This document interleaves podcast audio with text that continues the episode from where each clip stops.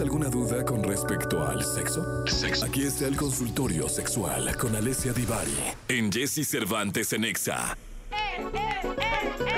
Señoras, señores, Alessia Divari, Divarómetro, la mía dona italiana. Señoras, señores, ¿cómo está, viadora? Muy bien, muy contenta, Jesse Cervantes. ¿Y tú? ¿Sí se dice así, mía dona? Pues no se usa, pero sí, sí se puede decir, o sea, es correcto decirlo. Ah, pues qué bueno, qué bonito. Que porque yo dije, no le vaya yo a estar insultando, va, o diciendo alguna No, cosa. no, no, no, sí, sí. Sí, sí se puede decir, es correcto, aunque no, es- no es lo más común, pero sí es correcto. Eh, mía dona, entonces, este, ¿qué, qué significa? ¿Es como mi dama? Pues, pues más como mi mujer. Por ah, eso no, es entonces como... no, no, no, ¿cómo? Entonces no, no. ¿Cómo le puedo decir mi dama? Pues es que no sé, no, dama no es un término que se utilice. O, o dama linda, por ser, por ejemplo. Veladona. Veladona, Eso veladona, Mm. mi veladona. Eso sí le puedo decir, ¿no? Así sí, mejor. Sí, Sí, eso hace más Mi sí, veladona. Digamos que hace Sí, más sentido. Sí. Que Entonces pueden hacer otra vez todo el showcito, por lo menos de los grititos para decirle mi veladona. Y que no me sienta yo tan mal ahorita. ¡Una, dos, tres! ¡Mi veladona! ¡Mi veladona! Muy bien. Muy bien, muy bien. Eh, Vicente dice, Veladona. Ah, Por cierto, pueden escribirle a Alessia Divari al 55 79 19 59 30. Eh, manden su pregunta. Vicente nos mandó una que dice: ¿Cómo se cierra la brecha orgásmica? Qué loco esto. Para los que no saben qué es la brecha orgásmica, la brecha orgásmica es el espacio, ¿no? Eh, digamos, de diferencia que existe generalmente entre los hombres y las mujeres al momento de alcanzar un orgasmo. O sea, si en promedio un hombre se toma tres minutos en alcanzar el orgasmo y una mujer se toma 15, pues la brecha es bastante grande, ¿no? Eh, que digamos que esos son los tiempos regulares, ¿no? Los tiempos más comunes. Eh, entonces, ¿cómo se cierra la brecha? Con hartas ganas y aprendiendo a respirar y a, a relajarnos, ¿no? Eh, por una parte, o sea, es decir, los hombres eh, a tener un mejor control eyaculatorio, y eso tiene que ver con la respiración y la relajación, y las mujeres también a, eh, digamos, trabajar por nuestro orgasmo, si lo queremos como anticipar un poco para quien eh, sienta que, digamos, que igual y tarda, se, se mete sus buenos 15 minutitos, 20 Ajá. en alcanzar el orgasmo cuando está con alguien. Esa es, digamos que esa es la forma común de cerrar la brecha. Pero la otra es que eh, tampoco está escrito que tenemos que llegar en tiempos ni iguales ni parecidos. Ok. Eh, se vale si yo eh, quiero llegar en tres minutos y eso es lo que está bien para mí, que la otra llegue en 20 también está bien. No pasa absolutamente nada siempre y cuando, eh, digamos, el encuentro sexual siga, ¿no? El problema no es que uno se venga antes que otro, es que muchas veces la persona que tiene el orgasmo primero dice, bueno, pues ya, ¿no? Aquí quedamos, aquí se acabó la fiesta. Y entonces, por supuesto, es muy frustrante o puede ser muy frustrante para quien todavía no ha alcanzado el orgasmo y sí le gustaría alcanzarlo. Entonces, podemos, o sea, se puede el asunto de, eh, hola, mi amor, la, la, la. Bueno, vámonos juntos por la brecha orgásmi- orgásmica. y intentarlo. Eso es- no es un término muy usado, ¿no? No, no, no es un término, no, no es un término utilizado. Eh, en realidad no, no se usa mucho.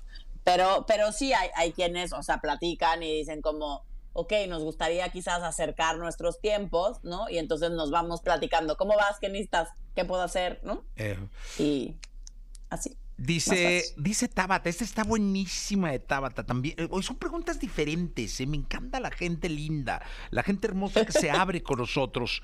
Dice Tabata, ¿cómo, ¿cómo hacer una buena rusa si estoy súper plana? Ja, ja, ja. Oye, Tabata, pues es que mira, si estás de verdad súper, súper plana, eh, ¿qué tan plana? O sea, como No, pues plana. niña de o sea, cinco años. Plana es O que sea, pueda tener más bubi yo que ella. O sea, plana no me botó el pezón, pues, ¿no? Sí, o sea, plana niña es de cinco años. No, no, no, bueno, no sé, pero yo tengo chichita discotequera. Yo creo que tengo más yo que ella. Mm. Ok, porque en realidad, pues como quiera, o sea, en- en- para los que no saben qué es una rusa, es poner el pene en medio de los pechos, ¿no? Y digamos, o sea, masturbar ese pene o erotizar, estimular el pene entre los pechos. ¿m? Eh, digamos que es una práctica común en las personas que tienen los pechos más grandes, ¿no? Porque digamos que es Ajá. más fácil porque el pene queda realmente en medio. Para las personas que tienen poquito pecho, eh, puedes utilizar lubricante, ¿no? Para que, digamos, sea más fácil la sensación y, pueda tener como una sensación más parecida. Y pues tratar de juntar los pechos lo más que puedas, ¿no?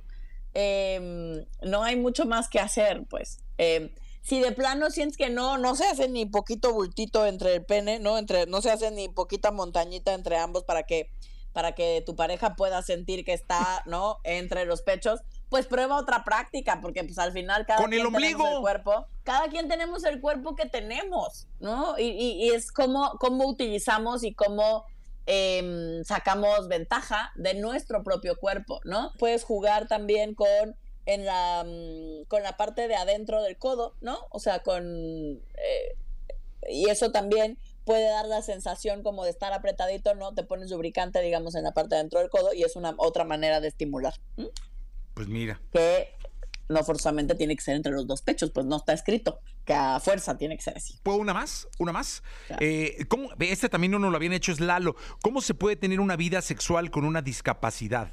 De todas las maneras habidas y por haber, pero una discapacidad es muy genérico, ¿no? Como estábamos diciendo ahorita con el tema de los pechos, ¿no? Habrá quien tenga mucho pecho, habrá quien tenga muy poquito pecho. Lo mismo sucede con la discapacidad.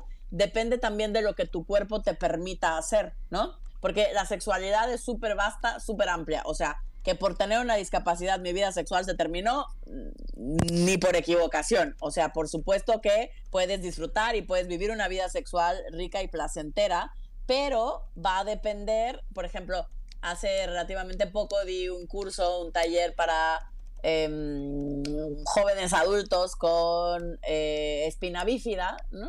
Y entonces no toda la gente, por ejemplo, con espina bífida, que es que es un problema en la columna, Em, tienen las mismas características físicas. Por ejemplo, hay quien eh, tiene incontinencia urinaria, pero hay quien sí puede contener eh, la orina, por ejemplo, ¿no? Hay quien camina, hay quien no puede caminar, hay quien tiene control sobre sus piernas, hay quien no tiene control sobre sus piernas, ¿no?